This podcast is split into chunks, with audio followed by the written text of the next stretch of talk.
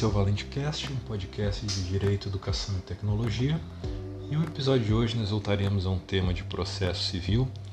que é a natureza jurídica do período mínimo de cinco dias previsto no artigo 935 do Código de Processo Civil. Ah, esse artigo 935 do CPC, com o objetivo de assegurar um período que é considerado razoável para a preparação e a realização da sessão de julgamento, deve ser observado esse intervalo mínimo de cinco dias entre a data da publicação da pauta eh, da sessão e a data da sua realização.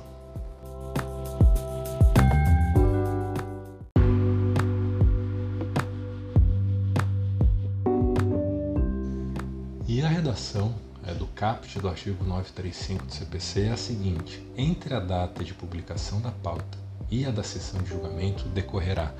pelo menos o prazo de cinco dias, incluindo-se em nova pauta os processos que não tenham sido julgados, salvo aqueles cujo julgamento tiver sido expressamente adiado para a primeira sessão seguinte. Então, nós temos um período mínimo de cinco dias úteis que deve ser observado entre a data da publicação da pauta e a realização da sessão de julgamento pelo tribunal. A definição desse intervalo mínimo significa que a realização das sessões de julgamento em qualquer tribunal do país está condicionada à publicação da pauta dos processos é, que nelas serão julgados. Então, é uma condição de validade do ato processual sessão de julgamento a publicação da pauta com antecedência mínima de cinco dias úteis, com os processos que serão julgados na sessão, sob pena de nulidade do ato. E a observância desse período de cinco dias úteis não depende de pedido da existência do direito à sustentação oral é, no julgamento. Independentemente disso, deve ser cumprido esse intervalo sob pena de nulidade é, da sessão, mais especificamente do processo né, que não tiver sido é, que tiver sido incluído sem observância desse prazo, ou até mesmo de toda a pauta de julgamento, se não observar esse intervalo mínimo de cinco dias úteis. Então, a, parte final né, do 935 também ressalva que se dispensa essa publicação na pauta quando o julgamento já tiver sido adiado expressamente para a sessão imediatamente posterior é, a, a sessão em que ele foi retirado, foi incluído na pauta. Né? Por exemplo, se o processo é incluído numa sessão de julgamento, observa o prazo de cinco dias úteis e nessa sessão ele não é julgado e o seu julgamento é adiado para a sessão seguinte, não há necessidade da nova inclusão de pauta. E nós temos uma súmula do STJ sobre o assunto, que é a 117, que prevê que a inobservância do prazo de 48 horas entre a publicação da pauta e o julgamento sem a presença das partes acarreta nulidade.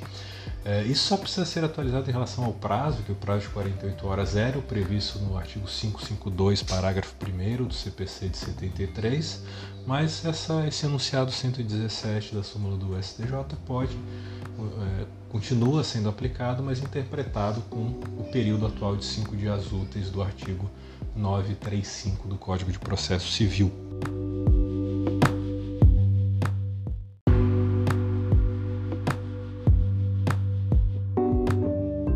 Mas uh, esse artigo causa dúvidas sobre a definição da natureza jurídica desse intervalo e dos seus destinatários, o que gera consequências sobre uh, também a realização das sessões virtuais de julgamento, que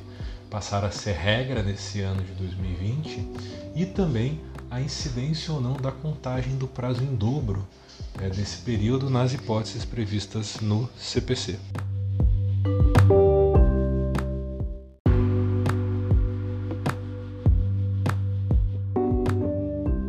Como o CPC sistematizou diversas regras de procedimento relativas à tramitação dos processos de competência originária e recursal nos tribunais, houve uma revogação tácita de todas as normas dos regimentos internos dos tribunais que eventualmente contrariarem os dispositivos do CPC de 2015. Então, esse período mínimo de cinco dias deve ser obrigatoriamente observado pelos tribunais, ainda que haja norma diversa no regimento interno, sob pena de ilegalidade. E esse dever também se aplica às sessões de julgamento virtual, que não podem ser iniciadas em prazo inferior a cinco dias, contado a partir da data da publicação da pauta dos processos em julgamento. O que nós não temos no CPC é previsão legal do intervalo mínimo de duração da sessão virtual, que aí varia de acordo com a norma regulamentadora de cada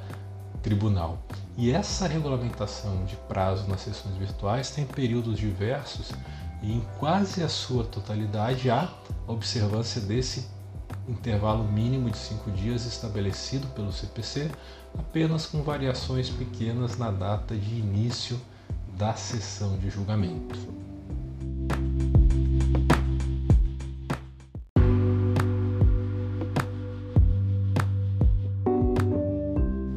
Apesar de o artigo 935 do CPC é, e vários dispositivos de regimentos internos dos tribunais usarem a expressão prazo para definir esse intervalo de cinco dias, não é propriamente um prazo processual a ser observado pelas partes, mas sim pelo órgão julgador. É, se nós considerarmos a definição do prazo processual, que é a quantidade de tempo em que um ato pode ser praticado validamente no processo,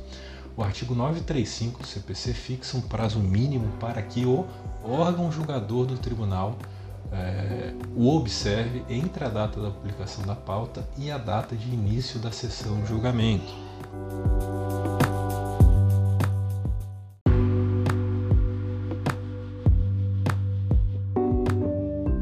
E é por isso que ele é chamado de um prazo de espera, porque se trata de um intervalo de tempo no processo destinado à prática de um ato pelo órgão julgador,